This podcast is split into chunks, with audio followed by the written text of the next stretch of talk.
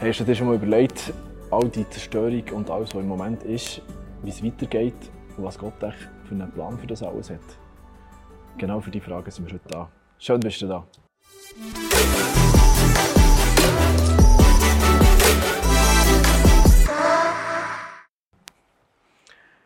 Hey, schön hast du eingeschaltet heute wieder im Fitout. Wir sind wieder da, der Bernie ist wieder da.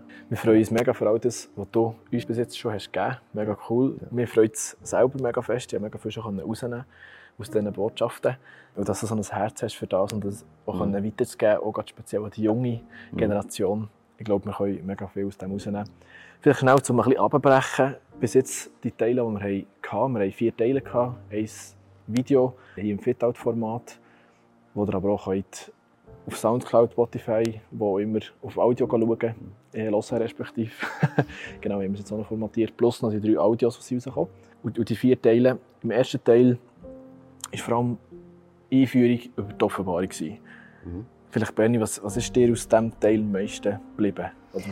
Ja, hey, ich finde es mega wichtig, dass, dass wir parat sind, dass Jesus wiederkommt. Also das ist für mich als alter Mensch besonders wichtig, weil mein Leben geht nicht mehr so wahnsinnig lang auf dieser Erde, aber ich glaube, wir tun unser Leben ganz anders leben, weil wir wissen, unsere Welt geht nicht irgendwie nur bach ab und auf eine Katastrophe zu, sondern geht um ein super Ziel. Jesus kommt wieder und es ist eine ganz grosse Hoffnung. Ein grosses Fest, das wir darauf hinzugehen. Das finde ich im ersten Kapitel, spürt man schon, ein gewaltiger Jesus kommt mhm. da wieder und hat die Welt in der Hand. Mhm. So gut. Ich glaube, für mich ist es auch so das, wie mhm. zu merken, das Buch von der Offenbarung, manchmal, vielleicht merkst du es hier, hast, hast ein bisschen Angst davor, das Buch zu lesen, ähm, weil es zum Teil auch ein bisschen kompliziert ist vielleicht. Ich glaube, darum sind wir auch hier, mhm. um das auch ein bisschen auszulegen und zu helfen. Und wie zu merken, hey, die Hauptbotschaft von der Offenbarung ist irgendwo die Hoffnung. Also ich möchte gerne auch in schwierigen ja. Zeiten eine Hoffnung genau. zu bringen. Und das, genau. wie du hast gesagt, im ersten Kapitel merkt man das schon. Mhm. Genau. Glückselig sollen die sein, die die Offenbarung lesen oder die, dieses Buch lesen. Oder? Ja. Wie, hey, wunderbar. Ja. Genau. Mhm. Ja, das zweite Kapitel geht schon ein bisschen heftiger rein. Also zwei zu dritt, ja. im zweiten Abschnitt. Genau. Ähm, die sieben Sendschreiber, die sieben Gemeinden. Was ist dort dir so geblieben? Ja, ich meine, ich finde es unglaublich kostbar, wenn jemand dir wirklich in Liebe die Wahrheit sagt. Mhm. Das ist ja das ist schon bei einem Menschen ist das etwas Wunderschönes, wenn wir einen Menschen haben, der uns mega gerne hat und uns zugleich wagt, die Wahrheit ins Gesicht zu sagen. Und erst recht, wenn uns der auferstandene Jesus sagt, was er über uns als einzelne Person und über uns als Gemeinde denkt. Und das ist dort in den Kapitel 2 und 3 da. Also ich finde es äh, sehr ähm, zum Teil hart, aber ging mit ganz viel Liebe geschrieben. Die sieben Cent schreiben, Kapitel 2 und 3. Mhm. Sehr cool. Also mega interessant gefunden. Ich tue mich auch ein bisschen mit Kirchengeschichte noch beschäftigen in der letzten mhm. Zeit wie du das dort hast abgebrochen mhm. ähm, und wie die verschiedenen Gemeinschreiben auch prophetisch können angeschaut werden ja.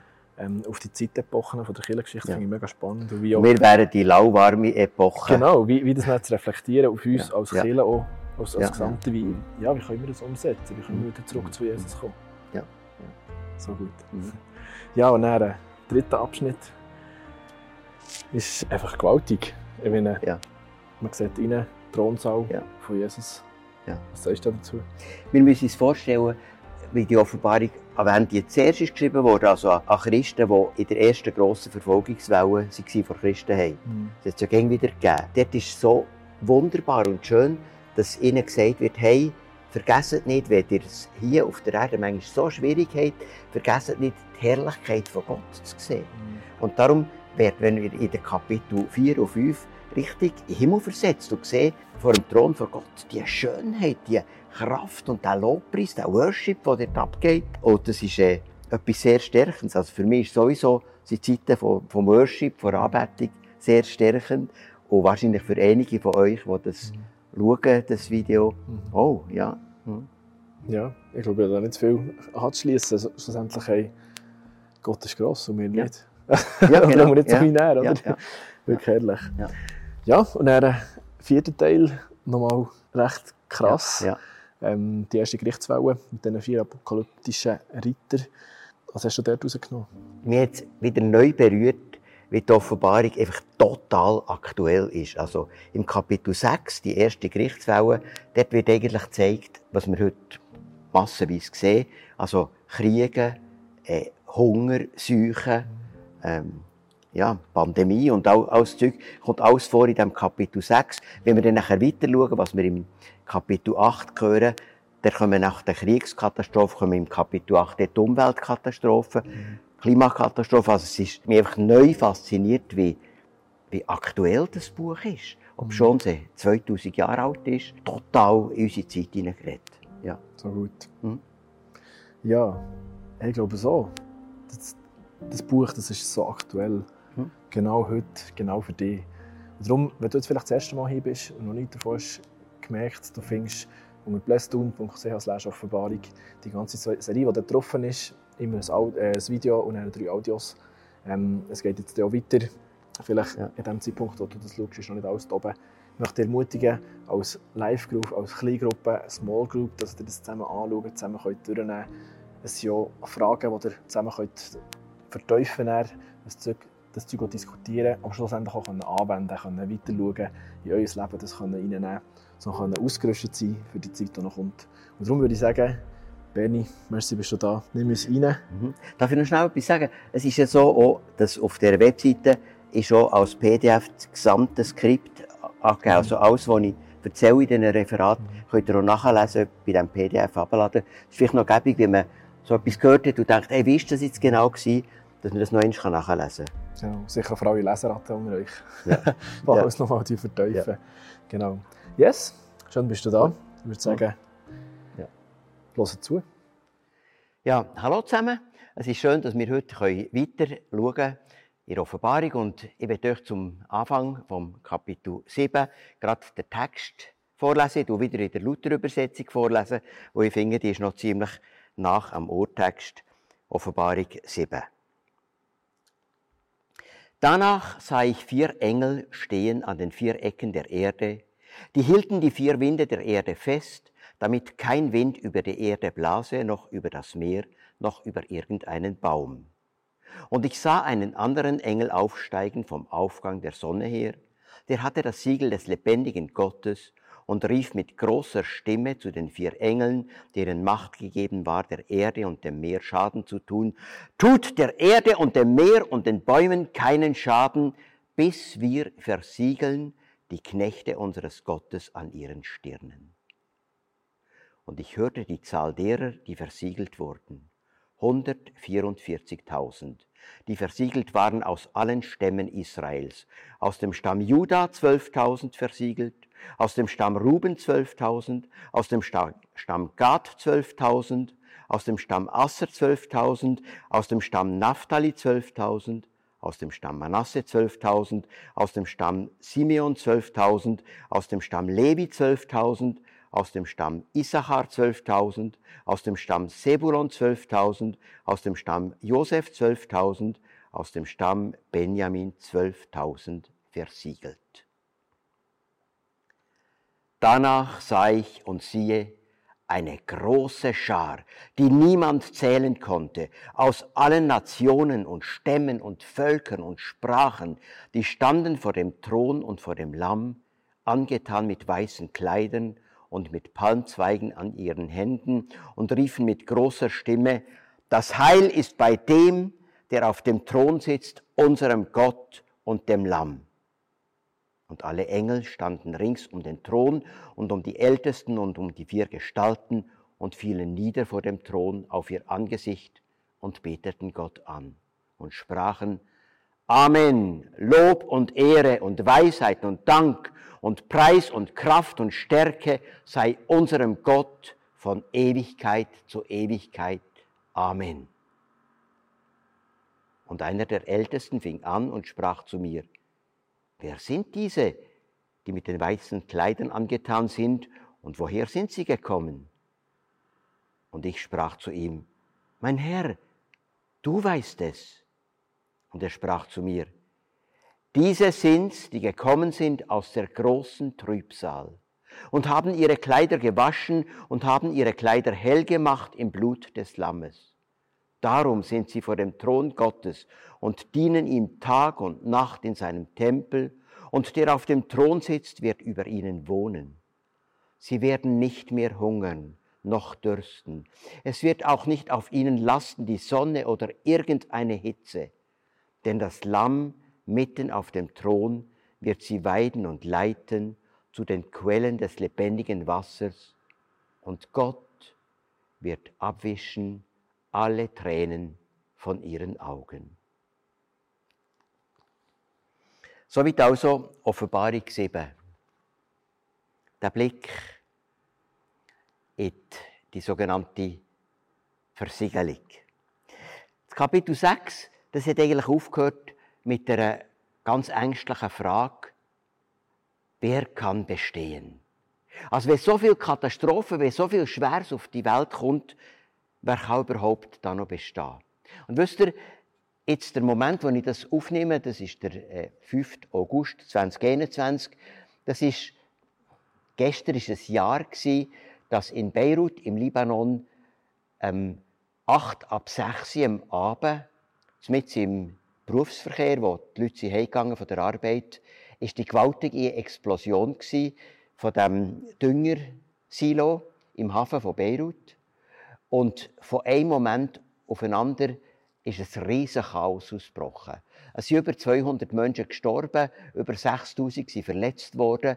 Eine riesige Katastrophe und die Leute waren komplett unvorbereitet. Und ja, jetzt ist das gerade ein Jahr her, die Katastrophe, und das Land Libanon hat, sich noch nicht erholt. Das ist gäng noch den Leuten das Tiefste in ihrem Herz, in ihren Knöcheln. Und das ist nur eine von ganz vielen Katastrophen, die auf dieser Erde passiert. Und die Offenbarung ist jetzt also im Ende von Kapitel 6 jetzt geendet mit dieser Frage, in diesen ganzen Katastrophen, in diesem ganzen Schreck, wo doch viel über die Welt kommt, wer kann da bestehen? Tun nicht alle Leute irgendwo resignieren, einknicken, vor Angst irgendwo den Kopf verlieren? Wer kann bestehen? Das ist die Frage, das Kapitel 6 hat aufgehört. Und jetzt hat im Kapitel 7 Gott eine ganz eine wunderbare Antwort auf die Frage, die so voll Angst gesagt wird. Wer kann bestehen? Und die Antwort ist die, dass jetzt hier gesagt wird, hat keine Angst. Gott tut alle, die mit Jesus verbunden sind, die sie Erlösung haben angenommen Er tut alle die, tut er versiegeln. Er tut ihnen auf die Stirne Segel her tun, dass sie wissen, ich gehöre einem ewigen Gott. Ich gehöre am stärksten, einem wunderbaren Gott. Es hat mich erinnert an ein Ereignis, das ich als Kind erlebt habe. Als Kind, äh, als ich ganz als Kleiner in die erste Klasse in die Schule kam, ist im gleichen Schulhaus auch äh, einer meiner grossen Brüder. Und auf dem Pausenplatz, ich war so ein, ein scheuer Bub, auf dem Pausenplatz, wenn ich manchmal Angst hatte vor den anderen Gielen, habe ich gewusst, da ist noch mein Grossbruder. Und der schützt mich. Wenn irgendjemand mich zusammenschlägt, da ist mein Grossbruder und der behütet mich. Und das ist natürlich ein schwaches Bild, also es ist ein kindliches Bild. Aber hier wird gesagt, hey, in diesen Katastrophen, Gott tut jetzt jeden der auf ihn vertraut, der ihm sein Leben gegeben hat, tut er versiegeln. Und sagt mit dem Siegel auf der Stirne, mit dem Siegel von Gott, Siegel von Jesus auf der Stirne, sagt er, du bist mein Eigentum. Es darf dir niemand schaden und du wirst gut durchkommen durch all das Schwere, wo jetzt noch kommt. Versiegelt und geschützt.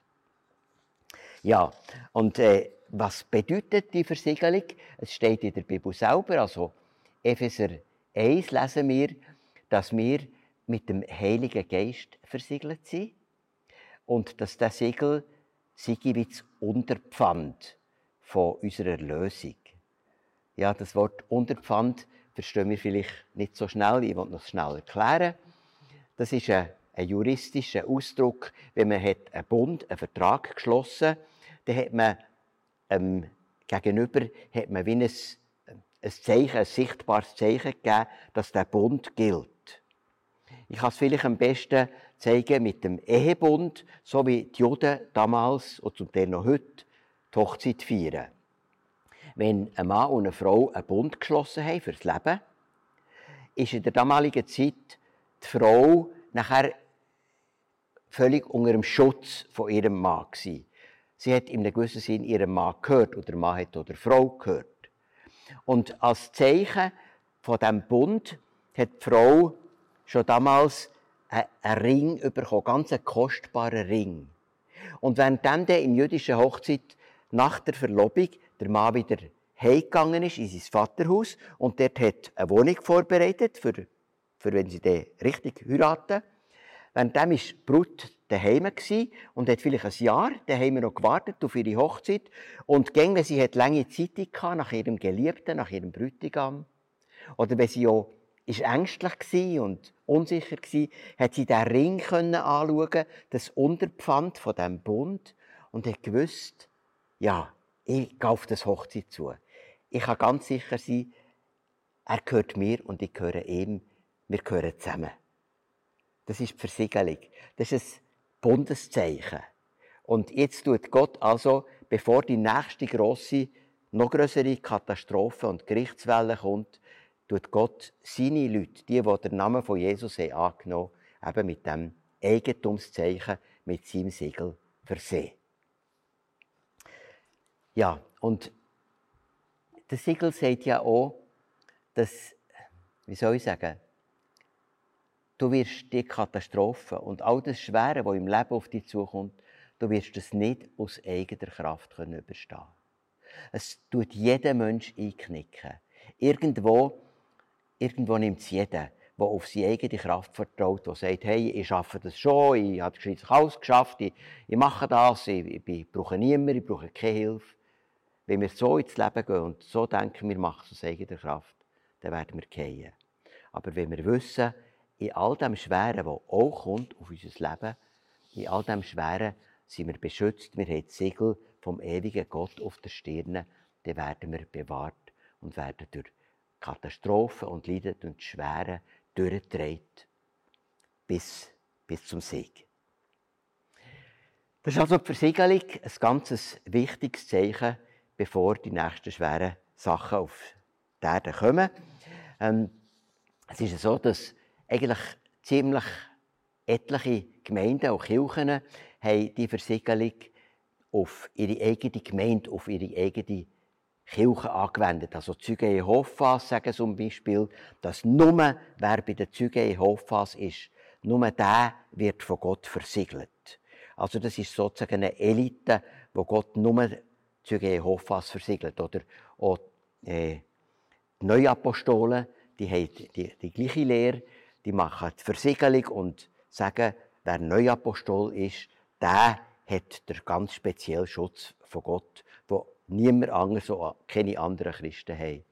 Das ist eine Art, die Versiegelung zu deuten, die überhaupt nicht biblisch ist. Nach der Bibel, nach der Offenbarung, ist jeder, der den Namen von Jesus hat angenommen durch den Heiligen Geist versiegelt und geschützt für alles, was kommt. Und jetzt wird da gesagt, dass die versiegelten, eine geheimnisvolle Zahl, dass das 144.000 sind, die Ziegel an ihrer Stirn haben. Und mir hat natürlich gerätselt, was bedeuten die 144.000, wo eben noch steht, ähm, aus allen Stämmen Israels. Wir haben selber in unserem Live-Groove, in unserem Hauskreis haben wir darüber diskutiert.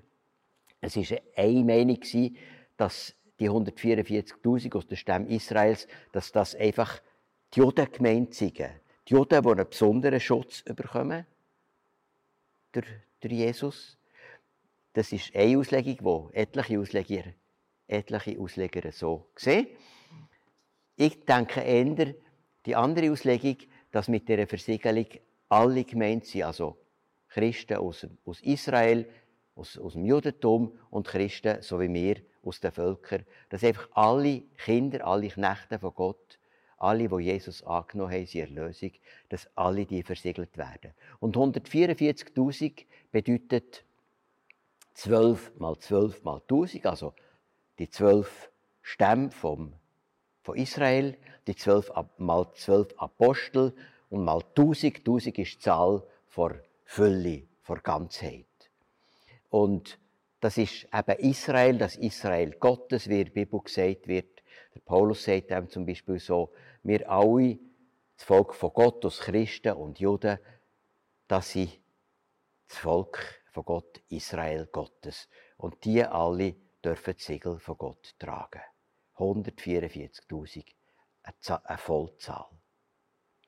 Ja, während wir bei der Versiegelung jetzt auf die Erde haben also auf die Leute, die hier auf der Erde in diesen schwierigen Zeiten leben und von Gott geschützt werden, ist der zweite Teil vom Kapitel 7 ein Blick wieder in den himmlischen Thronsaal. Wir sehen dort in dem zweiten Teil schon alle die Leute, die schon überwunden haben, die gestorben sind als Märtyrer oder einfach mit Jesus, im Namen von Jesus gelebt haben und gestorben sind, die sehen wir jetzt, wie sie vor Gott stehen. Ein gewaltiges Bild. Und es steht, es ist eine gewaltige, grosse Schar aus allen Völkern und Nationen und Stämmen. Also ganz, ganz viele Leute und ganz eine bunte Schar, die wir im Himmel nach dem Tod bei Gott dürfen schon sein in seiner Herrlichkeit. Und es wird da äh, zwei Sachen werden gesagt. Einerseits es nicht einfach wenig Leute. Das sind nicht, ist nicht ein kleines Scherli. Manchmal denken Teil, ja, wir sind nur unser, unser kleiner exklusiv Club dort im Himmel. So ein paar ganz besonders fromme oder besonders Erlöste sind im Himmel bei Gott. Nein, es ist ganz eine grosse Schar. Es werden sehr viel werden durch Jesus erlöst sein im Himmel. Und gleichzeitig ist aber auch das wahr, es ist nicht so, wie es im Himmel, im Lied gesagt wird, excuse, es ist nicht so, wie es im Lied gesagt wird, das ist ja das Lied, wir kommen alle, alle in den Himmel, weil wir so brav sind. Also das, ich weiß nicht, ob man das heute noch kennt, das Lied. Ist früher viel gesungen worden, so. Besonders wenn die Leute ein bisschen viel Alkohol im Blut hatten, haben sie gesagt, wir kommen alle, alle in den Himmel, haben sie gesungen. Und das stimmt nicht. Die Offenbarung sagt nicht, dass alle in den Himmel kommen. Nein, es gibt Leute, die der Lösung von Jesus ablehnen, die sein wunderbares Geschenk nicht wollen und die werden auch in der Ewigkeit nicht bei ihm sein. Das ist eine grosse Schar, aber nicht, nicht einfach alle. Und dann ist so besonders, dass der Johannes, einer der Ältesten, fragt, sag mir, wer, wer sind das, was sind das für Leute, die da so jetzt in der himmlischen Herrlichkeit bei Gott sind und ihn loben. Und er tut vier Kennzeichen von diesen Leuten, die überwunden haben, die jetzt bei Gott sind, tut er zeigen. Erstens, sie sind durch Trübsal gegangen. Sie sind durch ganz viel Schweres gegangen in ihrem Leben. Und sie dort in diesem schweren Innen treu mit Jesus durchgegangen. Natürlich gehen wieder mit Fehlern, mit allem, aber aus der Vergebung. Aber sie sind durch Trübsal durch. Das ist das Erste. Und das Zweite, sie haben ihre Kleider im Blut von Jesus gewaschen. Das heisst, Sie leben nicht mehr aus ihrer eigenen Gerechtigkeit. Sie leben nicht, weil sie denken, ja, ich mache es schon aus meinem Werk und so weiter, sondern ich weiß, ich selber habe die Erlösung, die Herrlichkeit von Gott nicht verdient, aber du, Jesus, du hast am Kreuz für mich alles gemacht. Und ich darf aus dieser Erlösung leben. Habe ihre Kleider gewaschen und habe jetzt die neuen Kleider von Jesus an.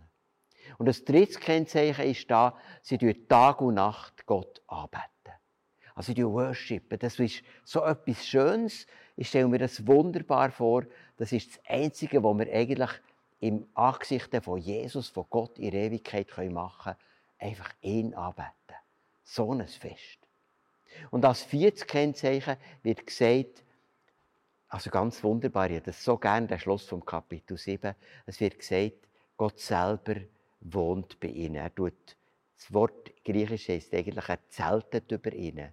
Er ist einfach bei ihnen und sie müssen nicht mehr über die Hitze und über die Kälte leiden, sie müssen nicht mehr Hunger und Durst leiden, sondern Jesus selber, das Lamm, führt sie zu den Quellen vom frischen Wasser.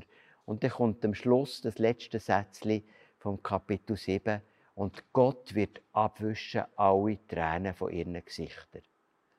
Der letzte Satz berührt mich ganz besonders, wenn ich denke, wie viele Tränen werden vergossen auf dieser Welt.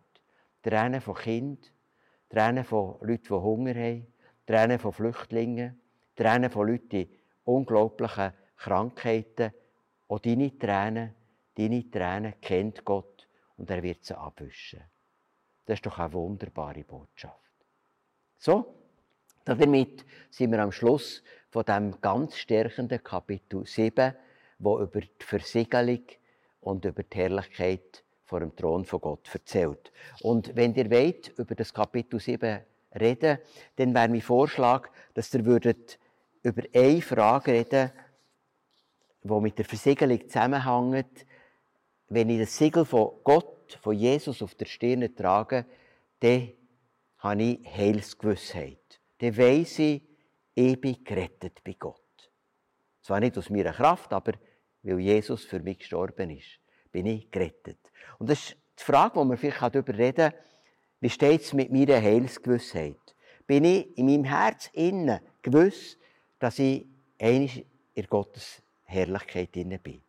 Und auf was baue ich meine Heilsgewissheit? Auf was baue ich mein Glauben? Und welche Bibelworte von der Glaubensgewissheit sind mir persönlich wichtig? Ich habe auch auf dem PDF erzielte solche Bibelworte aufgeschrieben, so zum Beispiel, ähm, ich bin gewiss, dass weder Tod noch Leben uns scheiden kann von der Liebe Gottes zum Beispiel.